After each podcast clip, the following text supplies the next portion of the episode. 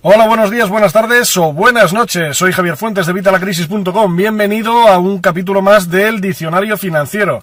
En este diccionario financiero os voy explicando términos que utilizamos en nuestra vida diaria para que las entiendas mejor, para que entiendas perfectamente qué significan. Son términos que utilizamos en nuestra vida diaria, pero que afectan a nuestras finanzas. Por eso, Diccionario Financiero. Vamos a por ello.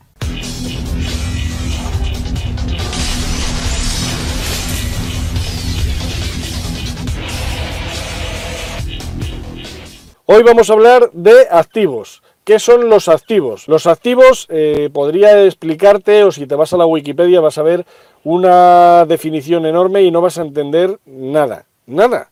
Nada. Pues no te preocupes, te lo digo yo muy sencillito. Con una definición que no es mía, de decir, lo siento. Es de Robert Kiyosaki. ¿Qué es un activo? Pues un activo es algo que pone dinero en tu bolsillo. Es algo que te permite a ti tener dinero en tu bolsillo.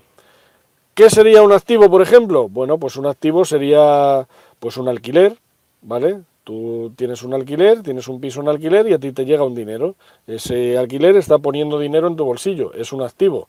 Tienes una acción o un paquete de acciones y te dan un dividendo cada tres meses. Bien, pues ese dividendo es un activo. Vamos, las acciones son un activo porque el dividendo es el ingreso que te viene cada tres meses. estás alquilando tu coche tu coche le alquilas porque los días que no lo usas lo alquilas a los vecinos. Pues ese coche sería un activo. Está poniendo dinero en tu bolsillo.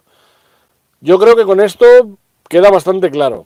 Pero te recomiendo que te veas el resto de los vídeos del canal, perdona, el resto de los vídeos del diccionario, porque vas a ver que hay algunos matices. Y por ejemplo, hay palabras que te pueden llevar a equívoco. Así que si crees que hay algo que, que falla, Sigue viendo los vídeos y lo vas a aclarar. Si te ha quedado alguna duda, déjamela aquí abajo en los comentarios y te la responderé lo antes posible.